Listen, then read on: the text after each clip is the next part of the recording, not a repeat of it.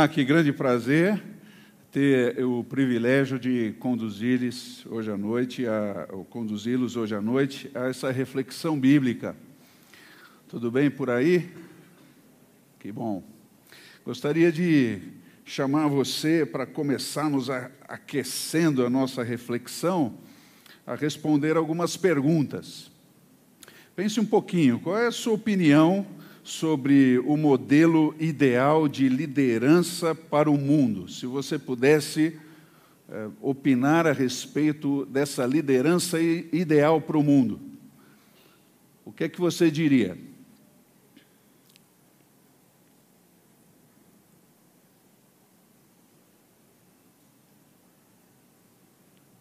Alguns já consultando o Google.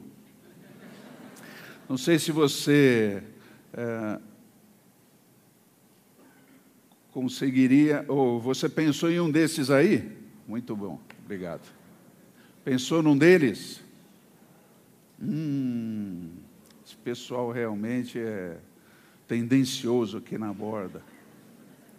Quem sabe você tenha pensado num desses aí, já que eles conseguem administrar tão bem grandes fortunas, quem sabe o nosso mundo não seria melhor se eles assumissem a liderança?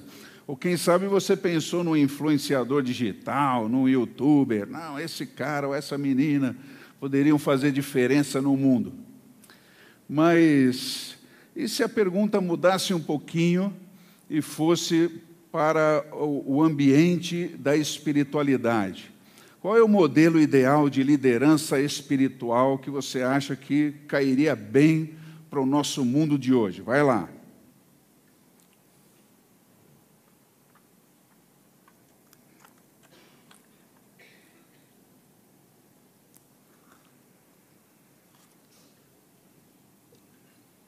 Quem sabe você pensou em uma dessas pessoas, estão aí na crista da onda da influência religiosa no mundo, espiritual ou espiritualista. Agora, se a pergunta fosse ainda mais específica, qual o modelo ideal de liderança para a igreja de Jesus? O que é que você diria? Hum, temos tantas opções no mundo hoje, no Brasil especialmente. Certamente você tá, tem visto aí no YouTube e outras redes sociais, vídeos, pregações. Qual o modelo ideal de liderança para a Igreja de Jesus, na sua opinião?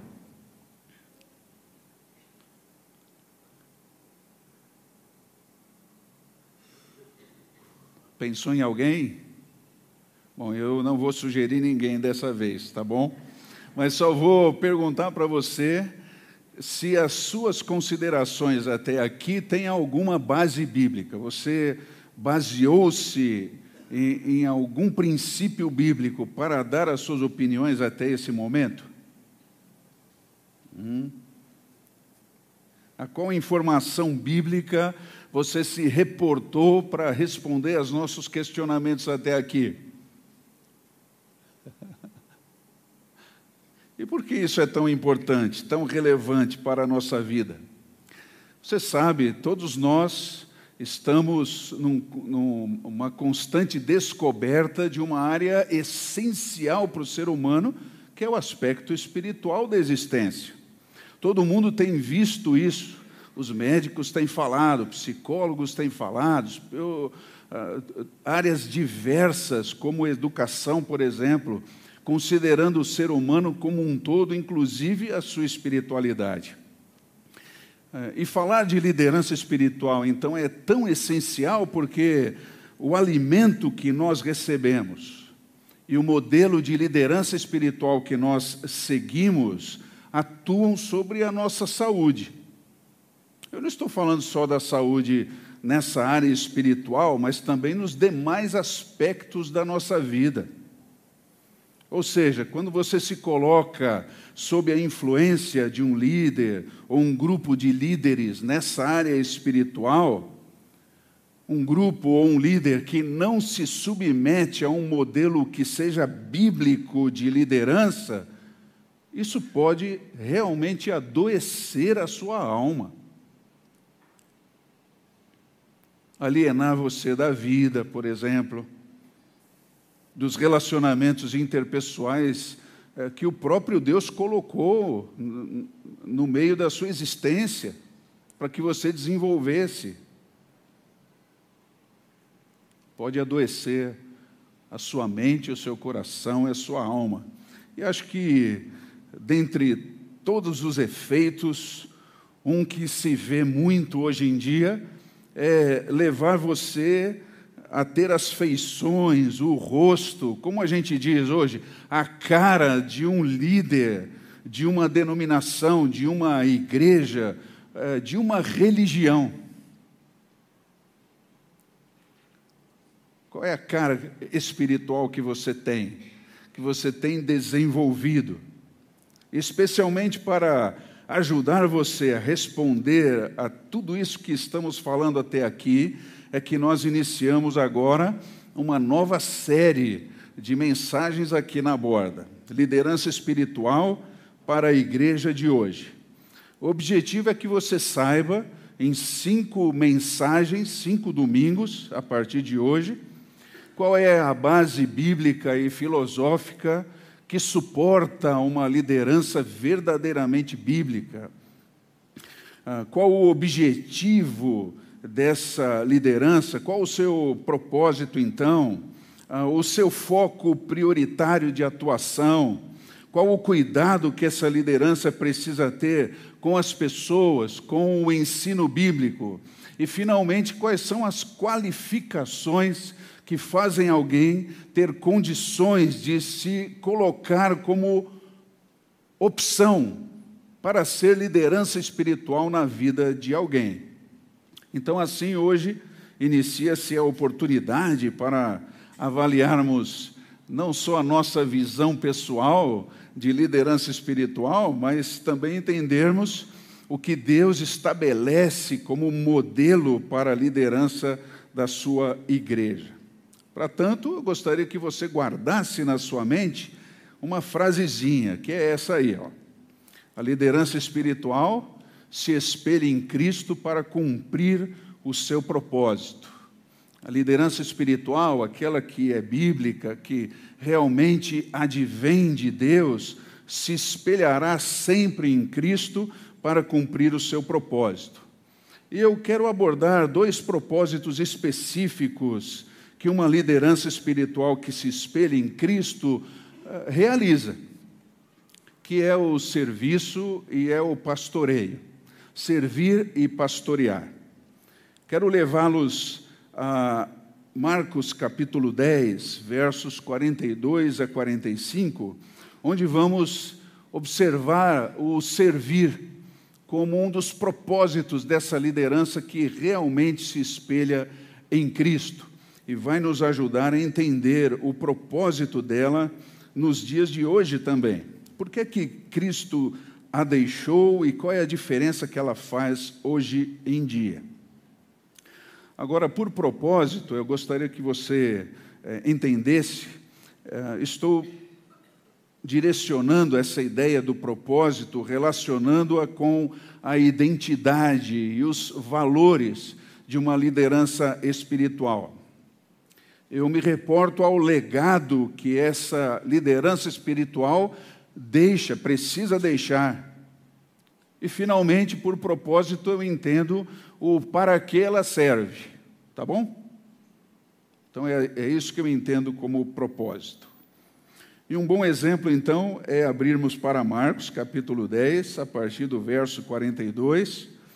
E nós vamos ver um pouco desse princípio, desse propósito, melhor dizendo, aqui na exposição que Cristo faz a respeito de liderança. É muito interessante que você entenda que o contexto aqui ah, mostra uma, um grupo, o grupo que vai se tornar depois liderança da igreja, ah, numa disputa por um projeto pessoal de poder. Eles estão discutindo quem é que poderia ser o mais importante no reino de Deus.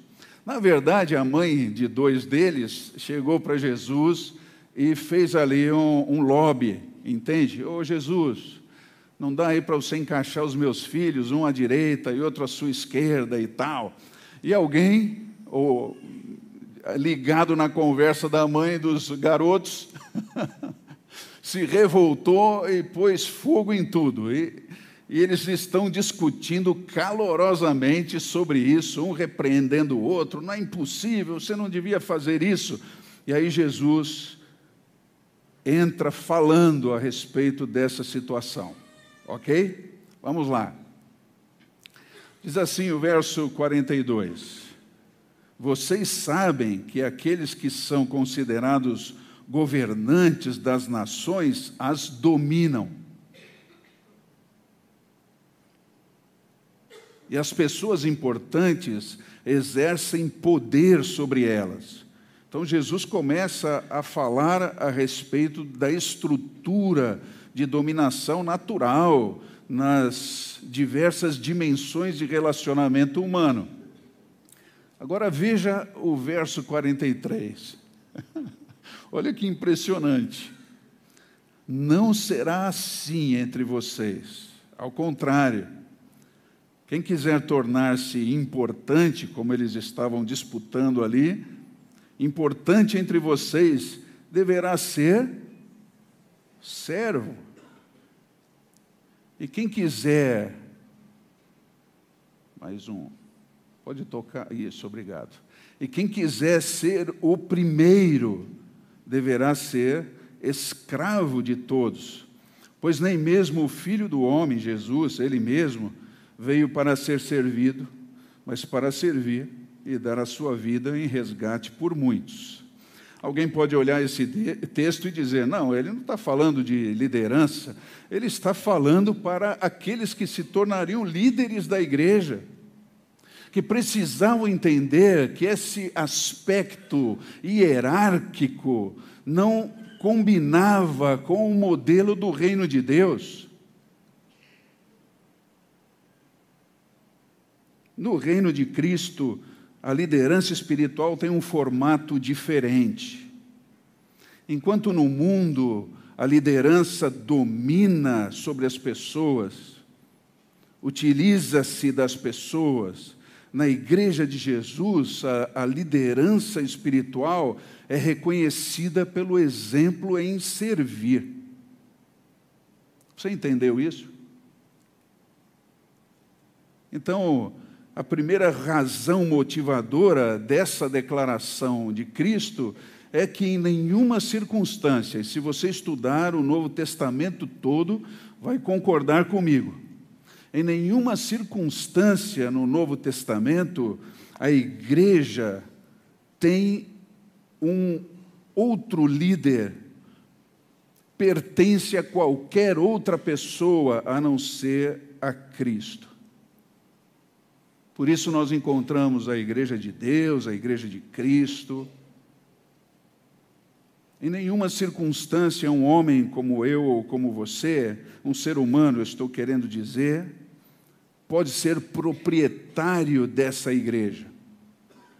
Por isso é que nós aqui na borda não temos o costume, e espero que continuemos assim, de chamar você de, ah, você é minha ovelha. Você já deve ter ouvido isso por aí, né? Qual é a sua igreja, Átila? Minha igreja é. Não, eu não posso fazer isso, porque essa igreja pertence a uma única pessoa. Depois você pode pegar o slide e verificar cada um desses textos e tantos outros que vão indicar que essa igreja pertence a Cristo, que é lavoura de Deus que é um edifício que cresce pela influência do Senhor. E que Cristo é o cabeça dessa igreja.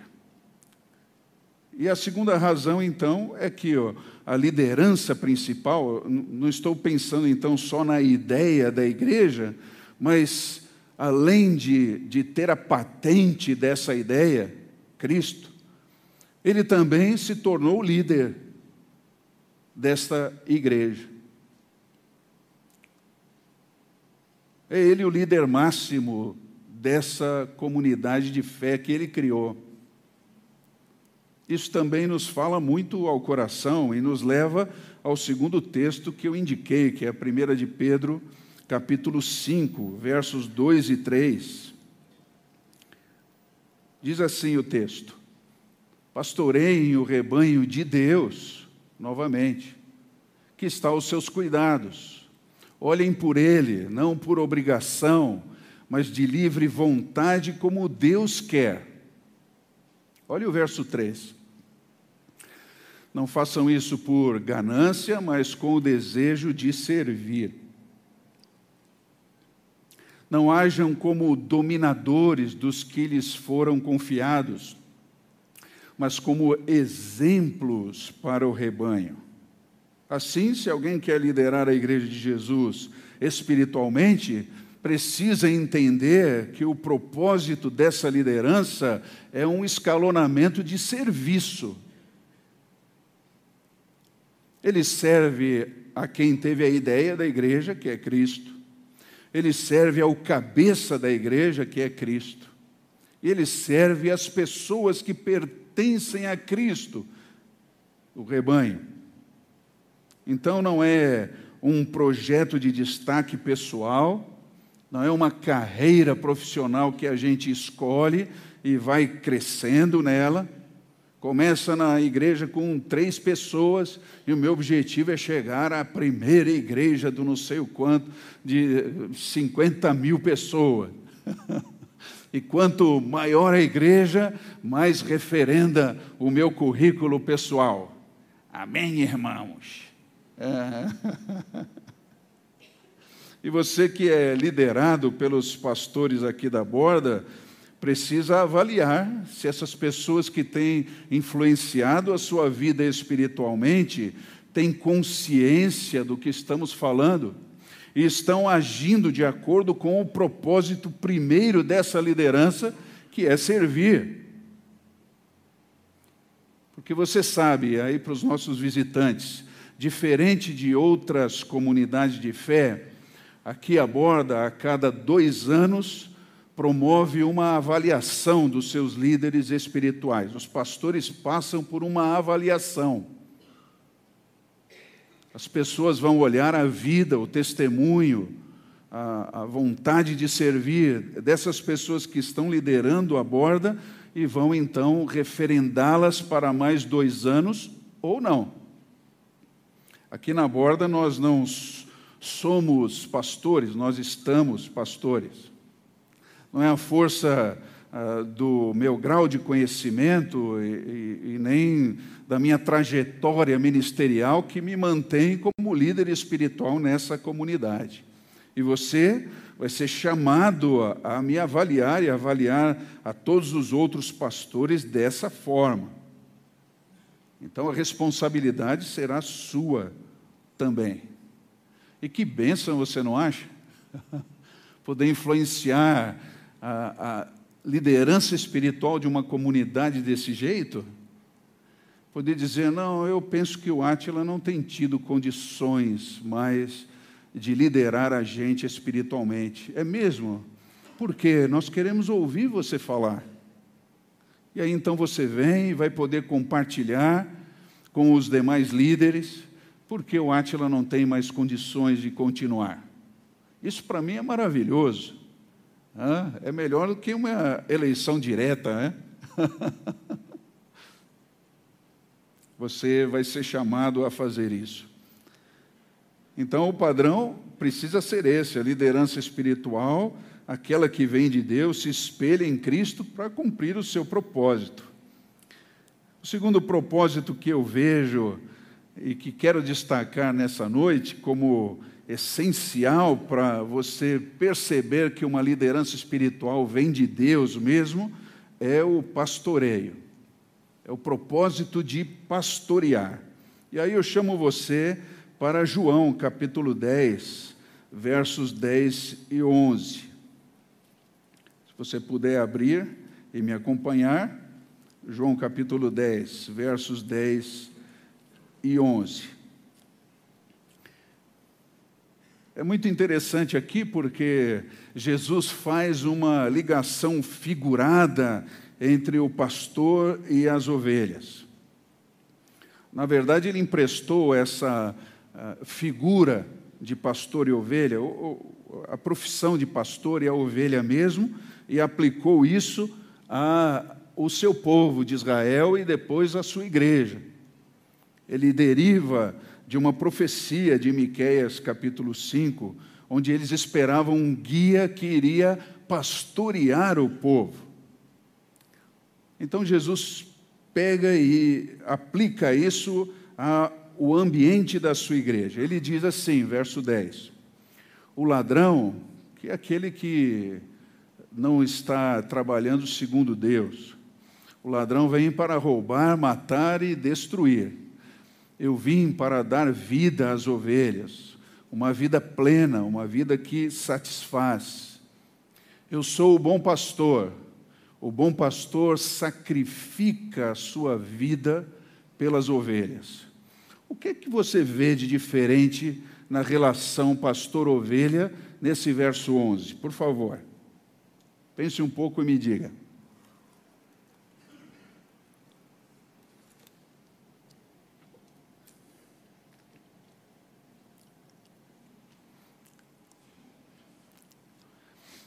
Você percebeu que Jesus elevou esta figura do pastoreio a um novo patamar?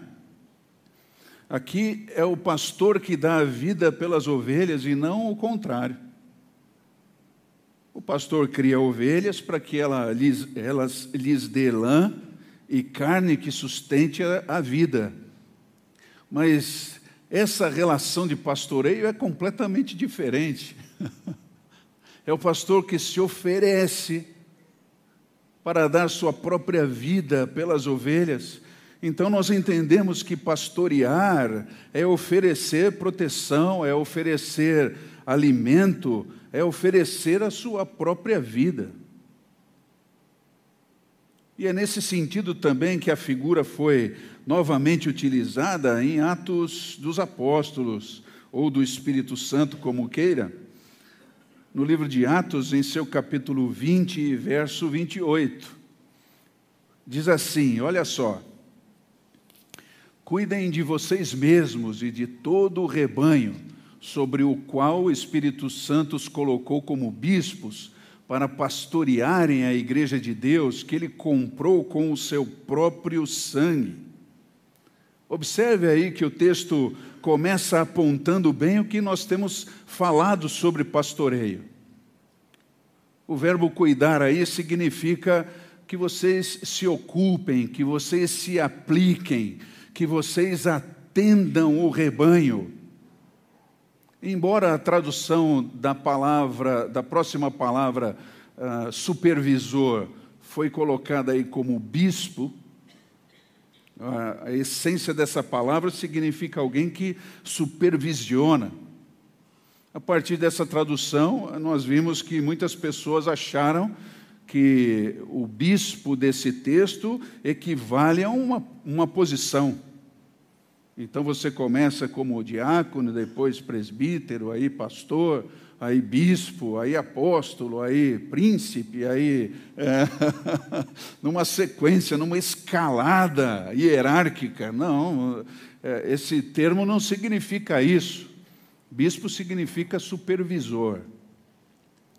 Agora, se eu fosse ainda mais profundamente, analisando a tradução das preposições do texto original, que foi escrito em grego, nós teríamos o seguinte: observe só.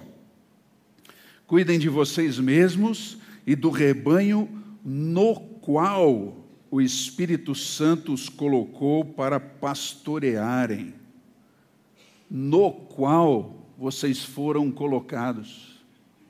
Então você vê, se ele pensa que bispo é um, um, um cargo, estar sobre as pessoas, indica isso, né? Mas não.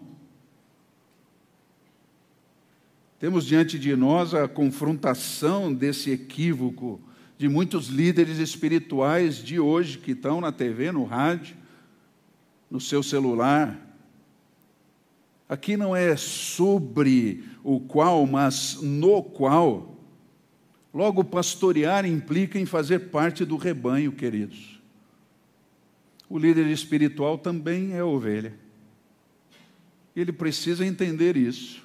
Precisa ser pastoreado também. Apenas no meio do rebanho ele tem uma função diferente dos outros porém nunca será dominar sobre, mas sim cuidar de. E aí que na trajetória ministerial aí eu já ouvi muitos pastores dizerem que não tem muito jeito com as pessoas. Alguns dizem: "Ah, eu não gosto muito de gente, não". eu não gosto de estar com as pessoas ou de aconselhar, de orientar, Bom, é simples, você não pode pastorear. É isso que a Bíblia diz. Agora, outro detalhe importante que esse imperativo cuidem atinge está nos versos 29 a 31. Dê uma olhadinha. Sei que depois da minha partida, e Paulo também, como Jesus, faz essa figura. O lobo é o, o animal predador da ovelha.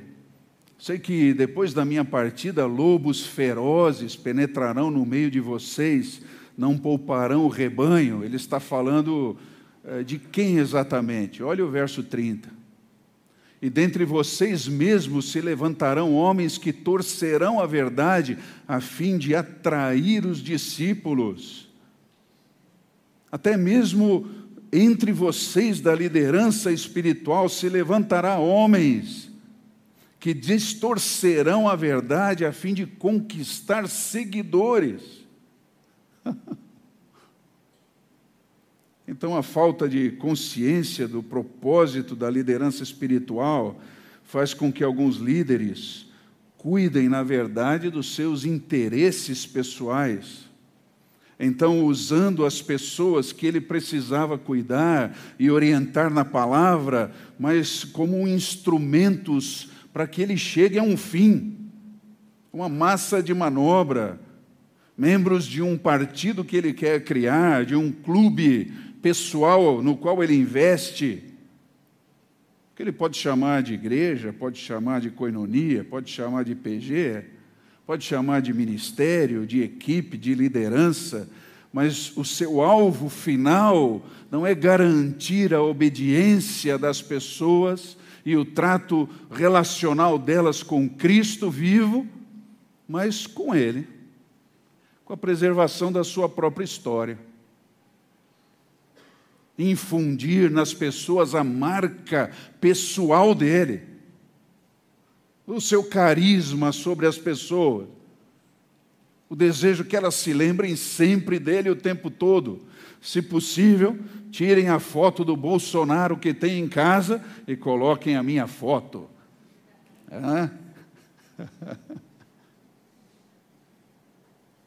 Agora eles dividem a igreja jogando pessoas contra pessoas, e veja que eles vão além. Eles usam a distorção da palavra de Deus como base de engano, de manipulação. Por isso, o texto diz: vigia, presta atenção em que influência você está recebendo, quem é que está influenciando você espiritualmente, quem está liderando você espiritualmente. Será que essa pessoa está mostrando que o seu propósito em investir na sua vida é cuidar de você e pastorear você? Ou ele olha para as suas curtidas, ou os números de visualiza, o número de visualizações dos seus vídeos?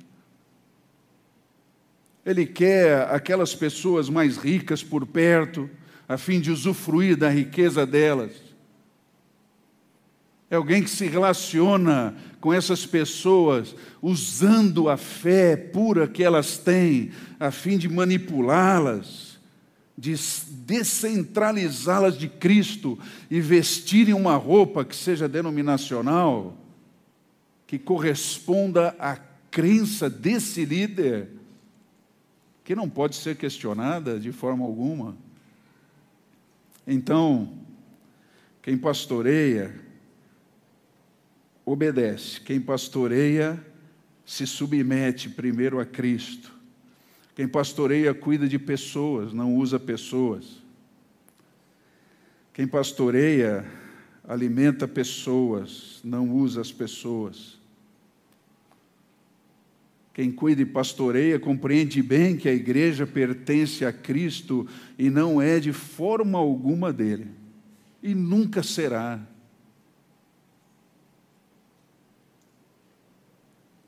Sabe que ela não é uma instituição, mas é um organismo vivo é gente buscando gente a fim de viverem como Cristo e para Cristo. Ele se torna um facilitador desse milagre de transformação na vida das pessoas. Sim, pastorear é liderar, mas como Cristo disse que deveríamos fazer. Agora, ser ovelha de Cristo é colaborar para que a igreja tenha uma liderança verdadeiramente espiritual, bíblica, e essa é a sua tarefa aqui na borda, da qual você não pode abrir mão. Aqui não estamos falando de, de quem você gosta ou não gosta, o que você faria diferente ou não, de afinidades, não estou falando disso. Estou falando de pessoas que Deus quer que esteja diante dessa igreja para que ela cumpra o seu objetivo. E é preciso que você veja isso.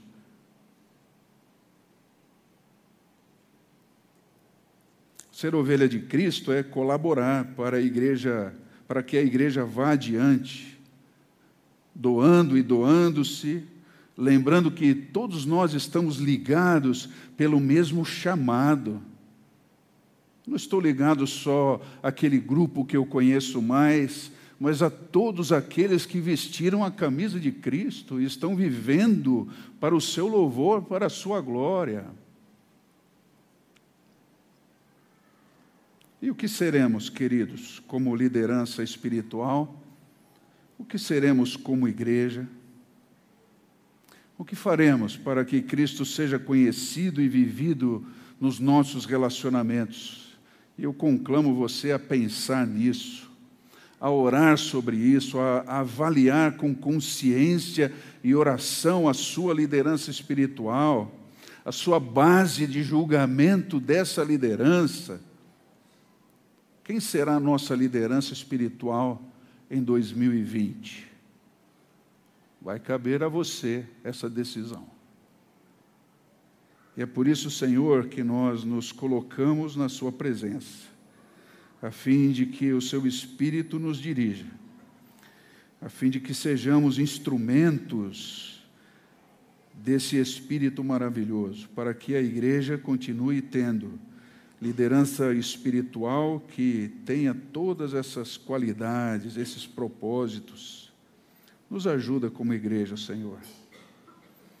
Oro por mim, pelos pastores da borda, para que tenham a sua mente e o coração iluminados por essa palavra, que se sintam desafiados a imitarem a Cristo sempre. E aqueles que foram colocados aqui sob nossa influência, possam também, Senhor, se dedicarem a essa causa, não só no final de semana, mas entendendo do que participam e possam viver intensamente para a Sua glória. Ajuda-nos em toda essa avaliação que iremos fazer da nossa liderança, em nome de Jesus, Senhor. Amém. Será que você pode dar um abraço na pessoa ao seu lado? Vamos viver essa verdade, irmão. Vamos fazer assim, seremos, vamos ser instrumentos do Senhor. Amém. Que assim seja.